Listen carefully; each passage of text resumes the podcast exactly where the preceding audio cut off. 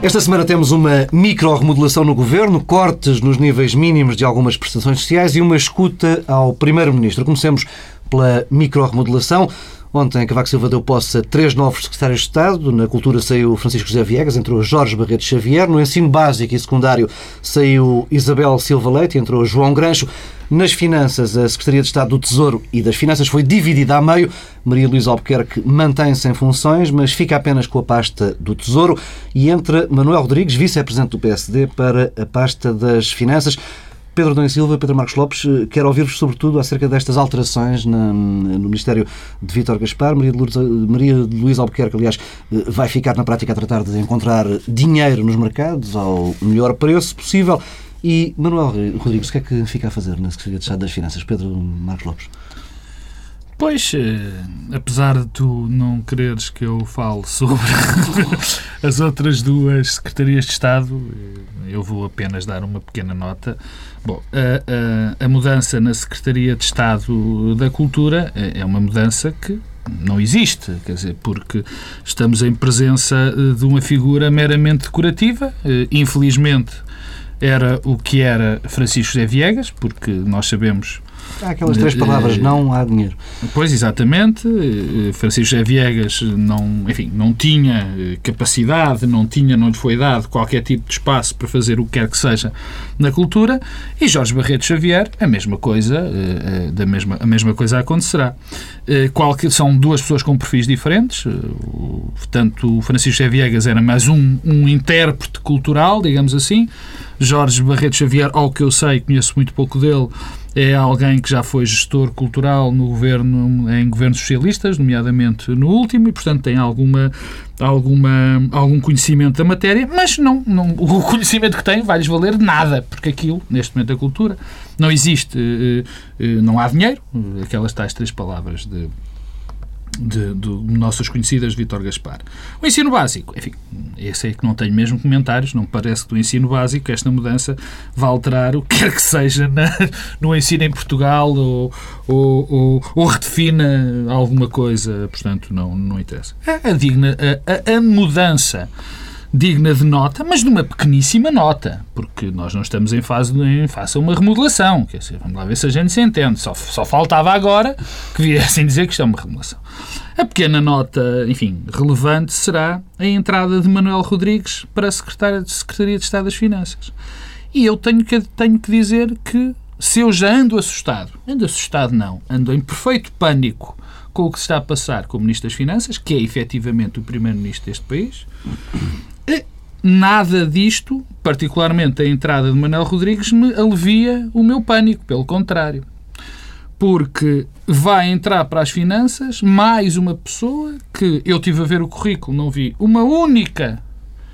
O currículo deste senhor, que será com certeza um académico brilhante, com 30 e poucos anos, mas presença em empresas nenhuma, presença no Estado ou em órgãos relacionados com o Estado, rigorosamente zero. Portanto, vamos ter mais um operador de Excel no governo nas finanças. É o que vamos ter. Um homem que foi vice-presidente do PSD, ainda ninguém percebe porquê. Ainda ninguém percebe porquê, que veio de uma universidade. Há oito dias do Congresso Uh, tu vais-me ajudar no Congresso ali em Carcavelos. Há uma semana, há uma semana do Congresso em Carcavelos aterrou em Portugal e foi para vice-presidente do PSD. Não, militância relevante não tinha, nada. E aparece como vice-presidente do PSD. depois mantém-se. feito um percurso semelhante e foi para a Ministro da Economia. Uh, uh, sim, é verdade. Ligeiramente mais velho, se isso dá alguma coisa, e por visto também não correu muito bem, como nós sabemos. E é uma pessoa que, de facto, olhando para o currículo e olhando para, para, para o que fez, enfim, é isso, o currículo que fez até agora, eu vou-me repetir, é mais um operador de Excel nas finanças, o que não me descansa rigorosamente nada, pelo contrário. Pedro Domingos Silva. Eu acho que a questão eh, central desta uh, remodelação é a remodelação que não foi feita. Uh, eu agora, deixando de lado uh, o discurso que tende a dizer, o problema não é dos protagonistas, é das políticas. Bom, mesmo para quem acha que as políticas são boas, eh, o problema é que os, eh, as questões, os obstáculos eh, à boa governação mantêm-se todos lá. coordenação política, este governo continua a dar sinais exteriores de total descoordenação. Melhor, ausência de coordenação ou mesmo não coordenação, notáveis e assinaláveis todas as semanas. Esta semana, aliás, foi mais um exemplo disso. Já lá iremos o um problema mantém-se, mantém-se a questão de fundo eh, da ausência de coordenação eh, e mantém-se a questão eh, que é eh, Miguel Galvas ter, aliás, reassumido de algum modo esse papel de coordenador, porque é quem Pedro, aparece mas a dar deixa-me cara... perguntar-te isto. Tu então achas que esta é a remodelação que tinham para nos apresentar? É isso? Não, eu estou a dizer que há uma remodelação que precisa de ser feita, Ah. é funcional e que não foi feita. Portanto, o problema da coordenação continua, o problema dos mega-ministérios eh, continua. Eh, Isto não, nada disto tem a ver com Com divergências estas pequenas eh, alterações. Pedro, A questão que é o que- Governo ganhou tempo eh, Ganhou para. O essa não outra ganhou-? Paulo, o governo não ganhou rigorosamente nada, só perdeu, porque há uma coisa que também esta remodelação revela, é que a base de recrutamento já se degradou. Eu não, quer dizer, não, não, não quero entrar aqui em avaliações dos currículos e do que é que é este e o que é que é aquele, pouco interessa. Agora, é manifesto que estamos aqui numa degradação da base de recrutamento. Já se, dizer, já se consegue recrutar eh, a um nível mais baixo do que há um ano e tal. É- o governo ainda está a começar, do ponto de vista da sua longevidade. Se calhar também já acabou, mas mantém-se o problema da coordenação política, mantém-se Miguel Galvas, mantém-se o problema dos mega-ministérios, mantém-se o problema dos ministros sem qualquer perfil para, para, para ter cargos eh, de responsabilidade política, porque não têm nem experiência na administração, nem capital, nem experiência política, não têm nenhuma das duas coisas. E, e portanto, o que temos é eh, um exemplo de que o problema de fundo não foi resolvido, que Passos Coelho não é capaz de encontrar protagonistas, portanto já estreitou muito e se calhar é por isso que não houve remodelação, é porque não foi capaz de encontrar protagonistas eh, e faz-se uma remodelação enquanto se está a discutir o orçamento, que é uma coisa também, convenhamos, um pouco singular, porque neste momento eh, o orçamento está na Assembleia, mas as alterações precisam de, eh, do Parlamento precisam de ir tendo alguma feedback, alguma resposta, nomeadamente nas finanças separar uma Secretaria de Estado. Eh, Eu estou mesmo a ver os serviços sem saber a quem é que reportam, quem é que lhes responde. Portanto, estamos no, no mantemos na mesma, na confusão instalada eh, dentro da administração, que é, aliás, uma das marcas deste governo. E agora é, e a remodelação? Bem, ficou adiada eh, há algum tempo, mas há uma coisa que nos é, que é certa, é que há pelo menos dois candidatos a presidentes de Câmara que continuam no governo. Portanto, a ideia de que vai haver uma remodelação depois das autárquicas, não sei. Marco António Costa acho que é candidato à Câmara de Gaia e Almeida, Almeida Henriques é candidato à Câmara de Viseu. Portanto, vamos ter mais uma mudança de secretário de Estado daqui a não muito tempo. O que também levanta a questão, o que é que precipitou esta? Bem, Francisco José Viegas, naturalmente, uma questão de saúde. pedidos também a Provavelmente são tudo pedidos que eh, e, pedido portanto, sair. eh, eh, há, há esse problema. A questão, a meu ver, e a questão central é eh, mantém-se o problema todo, os que existiam e que, implica, e que obrigavam uma acumulação, eh, ela tenderá eh, a acontecer em algum momento, se calhar antes das autárquicas, o problema é saber eh, se o Governo vai ter tempo para chegar eh, a essa altura e se vai conseguir chegar em condições de encontrar novos protagonistas e remodelar até às autárquicas. Se me permites, em relação a. Bem, eu não alisei esta remodelação como remodelação, porque ela de remodelação nada teve, não é? Mas já que o Pedro puxou o assunto o, da remodelação, eu eh, eh, tendo eh, a acreditar que a remodelação não se vai fazer. E, ou pelo menos, a remodelação que se fizer será com muito pouca gente, será com pouca gente ou nenhuma gente de fora. Ou seja, provavelmente vai haver uma, uma troca de, de ministros dentro do próprio elenco. Provavelmente inventar-se-á a figura, que eu acho, enfim, desde já acho não muito simpática, de uma espécie de um ministro adjunto, que é para depois não haver alteração na, nas orgânica, na orgânica do governo. Essa solução tem sido apontada para, hum, para a economia e também para a Sim, agricultura. e, e dessa maneira conseguir-se conseguir-se a dividir o- os, o- os ministérios, ou seja, reconhecer o erro, que era uma coisa que fazia bem a este, a este governo. Mas nem isso eu penso que vai acontecer. E não vai acontecer por eh, um motivo extraordinariamente simples. Ninguém quer ir para o governo. Eu já disse aqui uma vez e vou voltar a repetir. Porque eh, a única pessoa que neste momento, as duas únicas pessoas que neste momento se fariam a diferença em ser remodeladas, não podem ser remodeladas. Uma, por inerência ao cargo, que é o Primeiro-Ministro. Se, se o Primeiro-Ministro fosse remodelado, era o Governo de caía, portanto, não pode ser remodelado. E a outra pessoa é o, o Primeiro-Ministro paralelo. eu, eu, eu concordo com isso. Vítor Gaspar. Faria muita diferença, mas ainda assim faria alguma diferença se este governo tivesse coordenação política, coisa que não tem, e se este governo tivesse uma Oh, estrutura Pedro. orgânica diferente daquela que tem, Oh, Pedro, por não, causa mas- eh, da eh, ideia eh, peregrina do governo enxuto que eh, deu em dois monstros do ponto de vista da organização do governo. E isso faria alguma diferença. Eu, eu continuo- acho que faria diferença. Eh, e é evidente que a grande questão é nas políticas, mas mesmo para quem se coloca do lado da defesa desta estratégia e desta política, era diferente se houvesse mais coordenação política e se eh, houvesse mais membros do governo, mais ministros eh, com capacidade política e que os ministérios voltassem a funcionar. Pedro, eu vou-te dar o exemplo, eu vou dar o exemplo eh, desta semana, que já vamos falar adiante, mas é um bom exemplo para, para tocarmos na questão do que é coordenação política ou, ou- ou- e, e daquilo que está em causa. Ou seja, obviamente, obviamente que uma coordenação política é melhor uma coordenação política com mais políticas do que nenhuma coordenação política, mesmo com mais políticas. Pelo menos ainda se tentavam vender eh, razoavelmente bem as más políticas. Assim, não. Mas eu dou o exemplo desta semana. Este recuo de Pedro Mota Soares em Um relação corte dos à- 10% no dos salário mínimo. 10% era algo que a coordenação política não evitaria. Por definição. Porque, não, oh, Paulo Tavares, é muito simples. Eu estou a dizer não ao Paulo Tavares, porque Paulo Tavares estava a abanar não. a cabeça. É muito simples. Porque esta medida, como é evidente, foi a Conselho de Ministros. Ou não? Porquê que diz isso? Oh, Já houve tantas medidas que não foram oh Pedro, oh Pedro, desculpa. é Eu ainda, eu A ainda TSU, acho... a TSU foi a Conselho de Claro Ministros. que foi a Conselho de Não, Ministros. claro que não foi. Oh, Pedro. Claro que não foi. eh, Desculpa, eh, Os relatos apontam no sentido de havia uns quantos ministros que estavam envolvidos e depois mais uns quantos que foram chamados. Mas essas pessoas Mas foram nem chamadas. todos, mas Oh, nem todos tiveram. Não houve um Pedro, Conselho de Ministros Pedro, que tivesse essas tomado nenhuma pessoas, decisão sobre Essas a TSU. pessoas foram chamadas e aprovaram. Não, mas não houve um Conselho de Oh, Ministros. Chama-lhe um Conselho de Ministros não, ad hoc. não, mas é que isso não. Primeiro, Pedro. repara isso é uma coisa. eh, Não, não podemos com ligeireza achar que há Não, Conselho de Ministros não, e que não, há não, Conselho não, de ó, Ministros. Pedro, bem, Governamos sem Conselho Eu de prefiro, eu prefiro pensar assim do que pensar que não há Conselhos de Ministros e cada um decide aquilo que quer. Eu ainda prefiro pensar nisto. Ora bem, mas esta medida, uma medida com esta gravidade, a gravidade, eh, a, a medida, com esta gravidade, acho que concorde ou não se concorde com ela, não é isso? É uma, uma medida extraordinariamente grave. Bem, não podia ser tomado de, de geração espontânea pelo ministro Luís Pedro Mota Soares. Não acredito, nem por um minuto, nem por um segundo. Portanto, onde é que aqui a coordenação política evitaria o que quer que fosse nesta circunstância? Zero.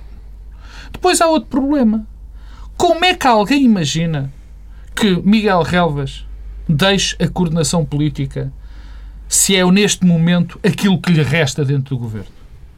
Quer dizer, portanto, nós podemos eh, fingir e achar que a coordenação, o- que isto poderia melhorar um bocadinho a coordenação política. Não ia. Porque no CERN está o modo de funcionamento. Isso não vai mudar. Bem, vamos eh, avançando, nem sequer... Ah, e com um pequeno detalhe, e a questão de Vítor Gaspar.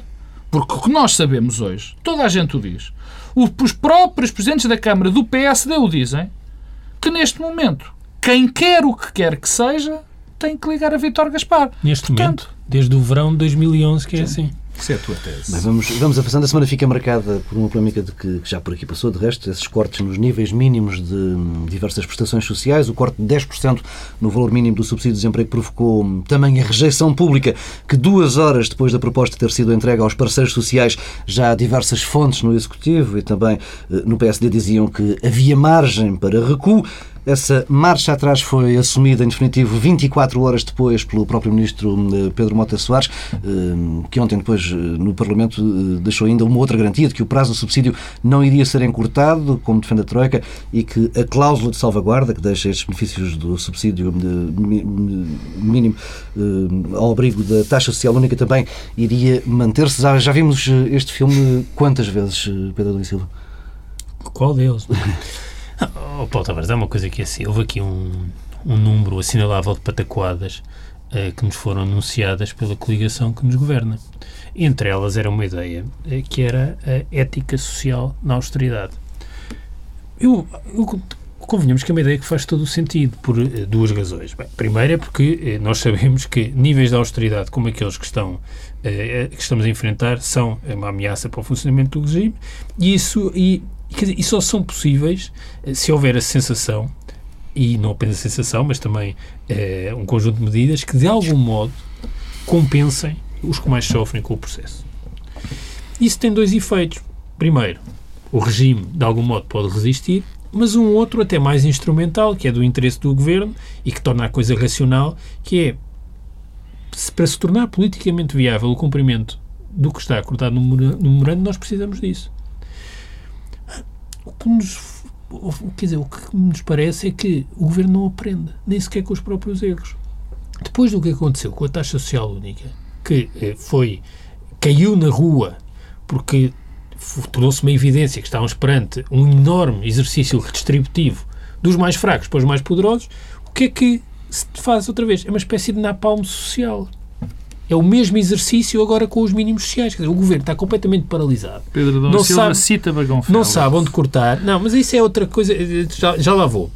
Não sabe onde cortar, então opta por, por, por poupar, assim como uma espécie de, desvelo pornográfico, eh, nos, na proteção dos mais desfavorecidos. Pobres, com o complemento solidário para idosos, eh, idosos, pobres com o rendimento social de inserção e desempregados com o subsídio social de desemprego e subsídio de desemprego. Eu acho que isto hum, é uma coisa uh, difícil de compreender, mas ainda assim revela-nos alguma coisa.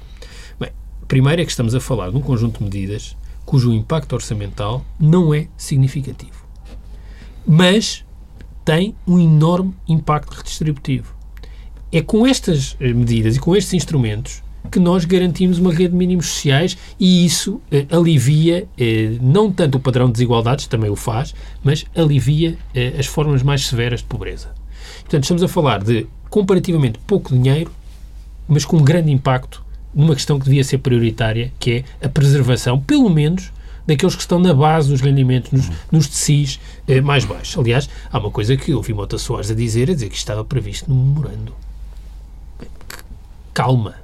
O que está previsto no memorando é uma redução da despesa social para 2013 de 300 e tal milhões não de é euros. Não é apontado um caminho. Não, não, não. Mas é que não só não é apontado, como eh, o plafonamento, o corte nas pensões mais elevadas, já garante muito mais do que isso. Milhões Pronto, portanto, eh, eh, eh, essa questão está encerrada. Mas isto não é politicamente neutro. E é aí que eu acho que há aqui uma questão de contexto. É que parece-me que isto era um caminho que podia ser interessante, entre aspas, e que vai ao encontro daquilo que é uma agenda ideológica.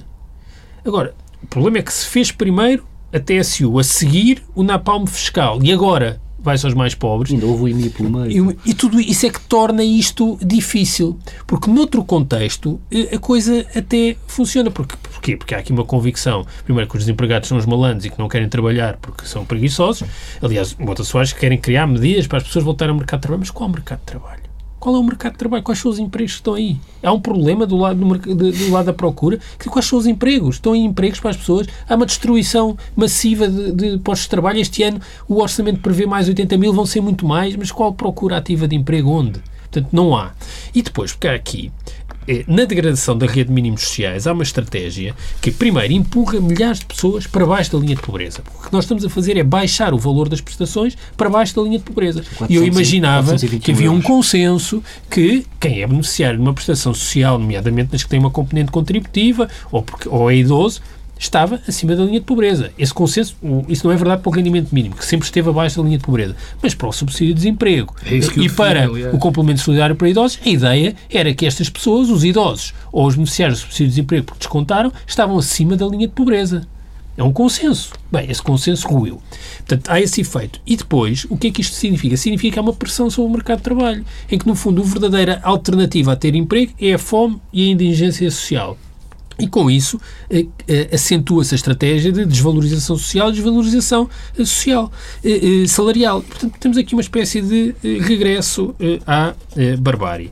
E o ministro Vitor Gaspar, que de facto é quem tenta dar algum sentido e algum contexto a isso, teve uma frase interessante no Parlamento, que quando disse, bem, há um enorme desvio entre aquilo que os portugueses acham que devem ser as funções do Estado e os impostos que estão dispostos a pagar. Muito bem. Eu acho que é interessante. Podemos discutir isso. Mas há uma coisa que é clara. Esse desvio não radica certamente na rede de mínimos sociais, que foi o único anúncio de corte significativo adicional. Estamos a falar de um corte por cima de todos os outros que já tinham sido anunciados. Quantas alterações ao subsídio de desemprego é que houve no último ano e meio, às regras? Quantas? Isto faz algum sentido do ponto de vista da estabilidade também das políticas. Portanto, eh, isto não tem a ver com o equilíbrio entre o que, é que são as expectativas políticas e os impostos, tem a ver com. Eh, estamos perante um instrumento que é fundamental para que sejamos uma sociedade eh, decente.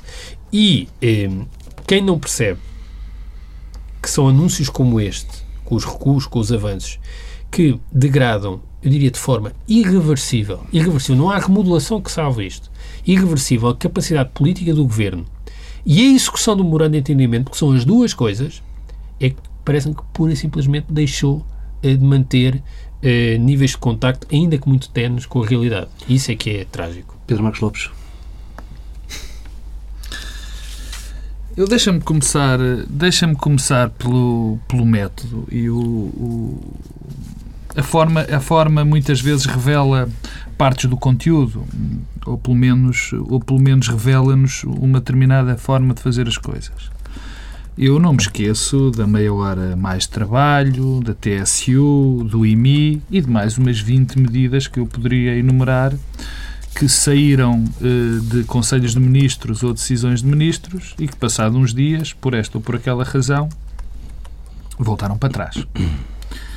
Eh, não me esqueço e, e até posso pensar que a próxima, provavelmente para a próxima semana, vamos ter uma medida que sai de um Conselho de Ministro ou da boca de um Ministro e, passado 10 minutos, volta-se atrás. Isto só pode ter duas origens. Ou incompetência ou negligência. Ou, perdão, ou incompetência ou tática. Incompetência está dentro da negligência, digamos assim. Bom, por incompetência, poderíamos pensar que o Ministro, o, o Governo, eh, não conseguiu pensar no impacto deste tipo de medidas e parte para uma negociação sem perceber o que está em causa. O que é que está a propor, não é? Exatamente, que é de uma incompetência, ou pelo menos de uma negligência sem nome. Porque não vale, e o que Luís Pedro Mota Soares veio dizer não, não procede, quer dizer que depois, em negociação, temos que, enfim, alterar as coisas. Bom, isso não faz qualquer tipo de sentido recuar a 100% numa determinada medida. Ou se leva a medida convictamente e está disposto a tirar um bocadinho ali ou por lá, ou então não se leva. Por outro lado, também pode ser uma questão tática. Já pensei nisso. A questão tática era, através desta medida, do reduzir o subsídio de desemprego, isto criar o bruá que de facto criou e deixa-se prosseguir. As medidas mais doces. Exatamente, o complemento solidário para idosos, a diminuição do reconhecimento social de inserção, também podia ser. Eu, muito francamente, prefiro a incompetência. Prefiro a incompetência. Porque entre incompetência e uma tentativa de aldrabar as pessoas, enfim, é o que eu prefiro. Bom, mas uh, temos que analisar também as medidas em si. Primeiro, custa-me muito pensar que um homem que é um democrata cristão, e o se afirmou durante muito tempo, ainda há pouco tempo, como democrata cristão, se atreva sequer a pactuar com este tipo de medidas. Mas não era o CDS que era contra as alterações da TSU? Exatamente, por é exemplo, também... por exemplo, por exemplo, mas enfim, mas neste, neste, neste ponto, o, o Luís Pedro Mota Soares, o próprio Luís Pedro Mota Soares sempre se disse democrata cristão. Bom, e o que aqui, está, o que aqui temos? O que estamos perante estas medidas eh, eh, põe-nos perante um, um, um, um, dilema muito simples, que é, são medidas, são medidas que dividem as pessoas da miséria mais absoluta e de ter alguma coisa de comer. Quer dizer, isto é para pôr isto em termos muito simples. Nós estamos a falar de rendimento social de inserção, onde a média é cerca de 91 euros. Quer dizer, nós estamos a falar de complemento solidário para idosos, que foi das poucas medidas, ultimamente, que permitiram, um, por exemplo, um decréscimo da desigualdade. Nós estamos a falar de medidas que nenhuma pessoa em nenhum quadrante político neste país, e não hesito, e vou repetir, nenhuma pessoa em nenhum quadrante político se atreveria a tocar. Eu poderia discutir, e discuto, o papel do Estado, a intervenção do Estado em muitas circunstâncias, se o Estado devia ter mais presença, se poderíamos ter uma segurança social diferente, se poderíamos ter mais empresas públicas, se poderíamos eh, eh, subsidiar mais isto, aquilo, o que seja. Mas há coisas que eu, e estou convencido, ninguém neste país, em nenhum quadrante político, discute. Que é o mínimo, o limiar de sobrevivência. Não, não, não temos feito o, outra coisa o, nos últimos não, anos. Claro eu, eu acho que há uma espécie de esquizofrenia na sociedade portuguesa que é à segunda, quarta e sexta há um clamor no país quando são conhecidos dados do Eurostat ou do INE sobre a pobreza e a desigualdade em Portugal. À terça, quinta e sábado eh, há eh, uma, uma indignação coletiva eh, contra os malandros do rendimento mínimo, não há, o, oh, o subsídio de desemprego, que são os preguiçosos. Oh Pedro, não, oh Pedro, de facto, o clamor... é, essa, é essa a história da política. Aliás, o, o CDS tem enormes responsabilidades nisso, porque o modo, oh, o modo como sempre se comportou em relação à rede de mínimos sociais foi invariavelmente esse. E, portanto, não espanta que agora, chegado ao o, governo, o clamor, haja em conformidade. O clamor o que se levanta é não é nas famílias não, políticas. Nós não podemos, Desculpa nós não podemos, não é verdade. Nós não podemos uh, ter uma indignação que é absolutamente justa em relação a níveis que são pornográficos de pobreza em Portugal, no contexto europeu, uhum. eh, aos nossos níveis de desigualdade e depois indignar-nos em relação às medidas que podem ter eh, problemas, todas as medidas políticas públicas têm, mas que são as mais eficazes na diminuição e na resposta a esse problema das desigualdades materiais e económicas. O que é que este governo faz? Bom, continua uma tendência que, aliás, não começou ontem, nem anteontem, eh, que é eh, sugerir que o problema do ajustamento em Portugal, o desequilíbrio das contas públicas, primeiro eram as gorduras, os consumos, as gorduras de Estado e os consumos intermédios. E afinal, quando se passa disso, é sempre para as prestações de mínimos sociais. O rendimento mínimo, complemento solidário para idosos, subsídio de desemprego. É aí que está todo o problema. E isso vai ter consequências do Bom, ponto de vista dos rendimentos eu, em Portugal. O Pedro interrompeu-me e eu vou retomar um dia. Eu, mais uma vez digo, eu não conheço nenhuma força política que tenha defendido aquilo que o Pedro diz que, que essas forças políticas defendem.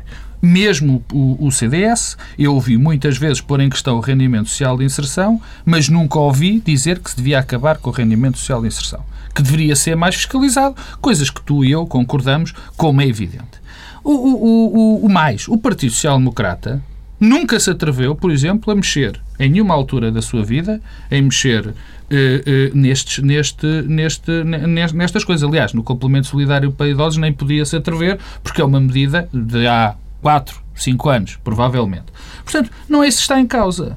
Dizer, nada disto está na tradição da, da, da, política portuguesa nem dos partidos da direita portuguesa. É verdade, porque não o está. Félix, quando era ministro de Durão Barroso, ensaiou uh, uma, uma, uma, alteração no rendimento mínimo garantido, que depois, uh, do ponto de vista da concretização prática, resultou em quase nada, uh, mas ensaiou e foi ensaiado, pagar em géneros a prestação, mas, mas, mas, desse género. Mas perguntares o que essa experiência deu ao próprio Bagão Félix, já falou dela, ele reconhece que foi um erro e que as uhum. coisas não, não correram bem. Mas eu só, eu só, quero, eu só quero dar aqui uma pequena nota que, que, me parece importante, que é o que no fundo sai desta conversa toda. Quer dizer, o, o que estas medidas põem, põem em causa é, é, é, em termos sociais, em termos da coesão social, em termos do equilíbrio social, são é, as consequências são terríveis.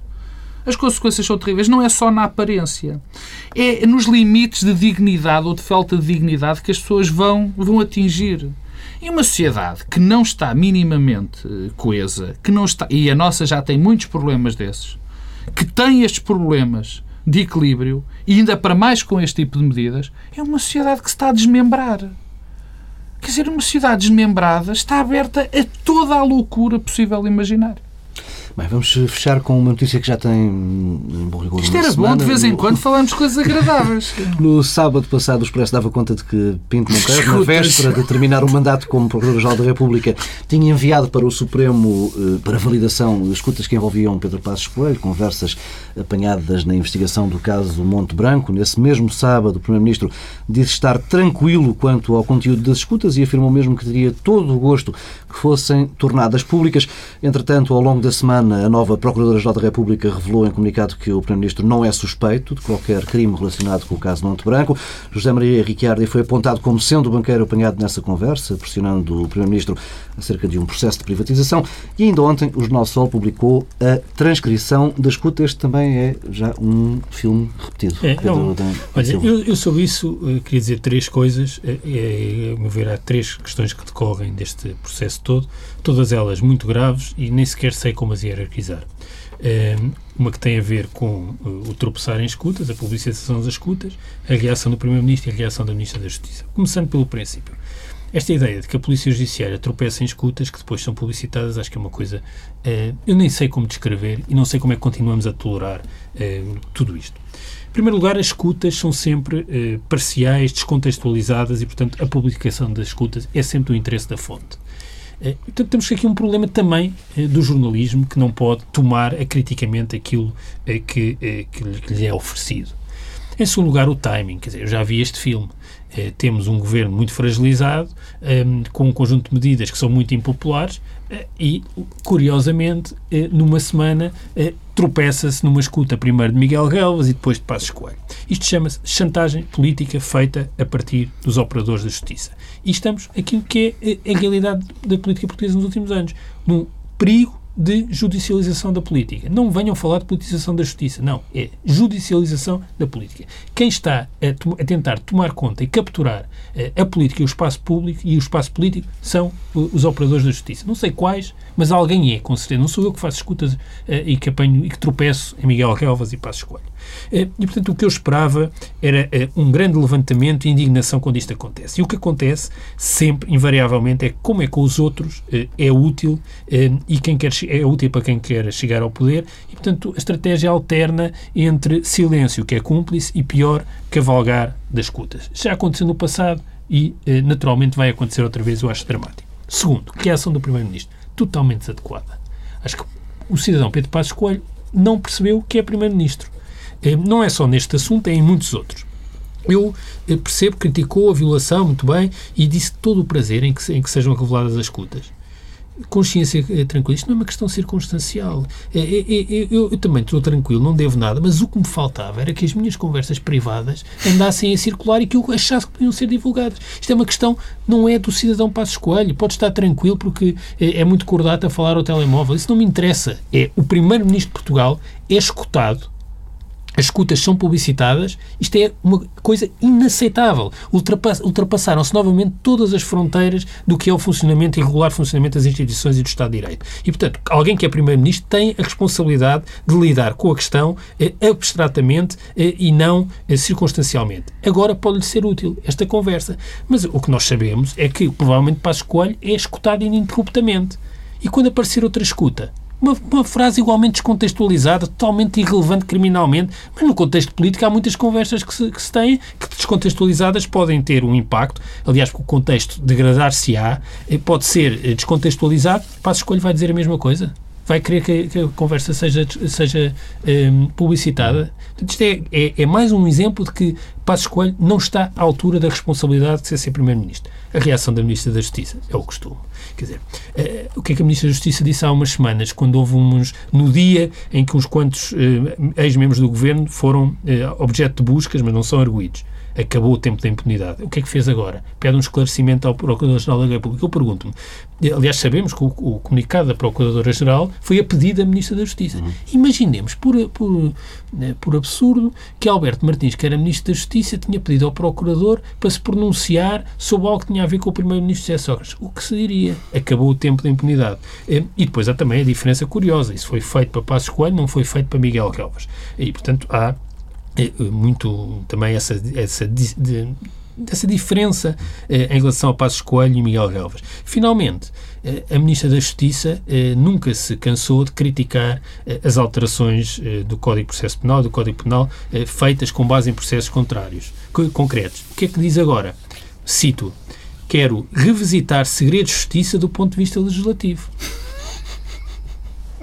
Quer dizer, como Dizer, o que dizer sobre a democracia portuguesa com tudo isto? Pedro Marcos Lopes, estamos já muito perto do final. Não, há novelas que não acabam, portanto, esta, esta novela é para prosseguir, quer dizer, uh, quer dizer se, se, se, se as novelas atingem os objetivos da audiência, se são populares, se põem gente supostamente respeitável a defender o guião, não acabam muito. Portanto, foi este, foi o primeiro-ministro anterior, não acabam nunca. Foi o primeiro-ministro anterior, foi este, depois vão de ser outros.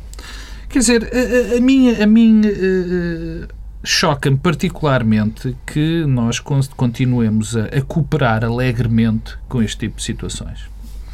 Uh, que o que nós continuemos a, a olhar para este, para este constante constante, com esta constante debacle de um, de um princípio básico do Estado de Direito, que é o direito à privacidade, e, e continuemos a sorrir perante isto, continuemos a achar muito, enfim, enfim, perdoar com facilidade que um jornal faça manchetes do género Primeiro-Ministro apanhado numa escuta. O apanhado é todo um projeto, quer dizer, basta escrever apanhado numa escuta. Depois colar isto a um banqueiro ou a um empresário. E está feito, está feito o caldo. Está feito o caldo. Depois, quer dizer, eh, isto vai acontecendo, ninguém se chateia e, curiosamente, as pessoas que estavam atrás, que acharam alguma piada, as escutas foram feitas ao primeiro-ministro atrás, ou outro, enfim, não se chateiam muito. Agora, com este, já se aborrecem muito com a situação. E o que estas pessoas não percebem é o que está em causa. A luta política que estes senhores que fazem, que põem estas, e é chamar os bois pelos seus nomes, os operadores judiciais e os jornalistas que estão a fazer isto, se calhar estão numa luta política. E nós ainda não percebemos. É que a luta política deles é contra a democracia. É contra o Estado de Direito. É porque, na essência, é o que esta luta, é o que eles estão a fazer, dá origem. Quer dizer, a constante violação do direito à privacidade, a constante tentativa de, de, de, de, criar, de criar, enfim, um clima de descredibilização de um primeiro-ministro e dos políticos em geral é um atentado à democracia de uma maneira direta. Agora, tenho duas palavras, quer dizer. Eu compreendo que o seu primeiro-ministro, numa primeira reação, diga uma coisa, teria todo o prazer em que as minhas escutas fossem ouvidas. Porque, coitado, quer dizer, sente-se mal porque acha que não disse nada, e eu tenho a certeza que não disse nada de mal, como é evidente, só que eu não quero saber o que é que ele disse. E pior do que isto, é muito pior do que isso. O que o primeiro-ministro devia dizer é eu quero e vou fazer todas as tentativas que estas escutas e todas as outras ilegalmente feitas, sem relevância criminal, ou que não estejam. Enfim, ou mesmo legalmente feitas. Ou mesmo legalmente feitas, que não têm relevância nenhuma para ou mesmo nada. Que tenham, porque é que aparecem na comunicação Sim, social? que não apareçam, quer dizer, sim, mesmo que o tenham. Já estás a dar como natural que Sim, não. Né? Sim, olha, olha, que isto já chegou. Não, mas repara, que isto apareça. E, portanto, o que ele devia dizer, eu quero que todas sejam destruídas, estas e outras. E mais eu exijo que as minhas não apareçam. Porque ao dar este sinal, o que o Primeiro-Ministro faz, ao dar este sinal, dizendo assim, eu não me importo que apareça porque quem não deve não teme, é o pior sinal que se pode dar, porque a dada altura podemos ser todos escutados porque quem não deve não teme. Quer dizer, este é o sinal. E, portanto, foi lamentável o que o Primeiro-Ministro disse, apesar de eu, em relação a ele, ter isto é uma situação limite e percebo que uma pessoa, numa circunstância deltas, falhe é uma coisa a primeira. é uma coisa. A terceira, e eu tenho. Não, porque a senhora Ministra da Justiça até que devia ser a primeira pessoa a lembrar isto ao Primeiro-Ministro. E a senhora Ministra da Justiça continua a ser a campeã a campeã da falta de sentido de Estado, da falta de conhecimento de Estado de Direito. É a mesma pessoa que chamou ou insinuou que as pessoas que eram contra a lei da criminalização de atos ilícitos insinuou que essas pessoas eram corruptas. É uma pessoa que acha normal que se inverta uh, o, o, o ónus da prova e, portanto, uh, e agora mostra-se muito preocupada com o segredo de Estado. Longe vai. Mas, enfim, Fica por aqui esta, esta edição do Bloco Central. Regressamos na próxima semana à mesma hora, mas num outro fuso horário, a partir de Washington, e a acompanhar os últimos dias da campanha presidencial norte-americana.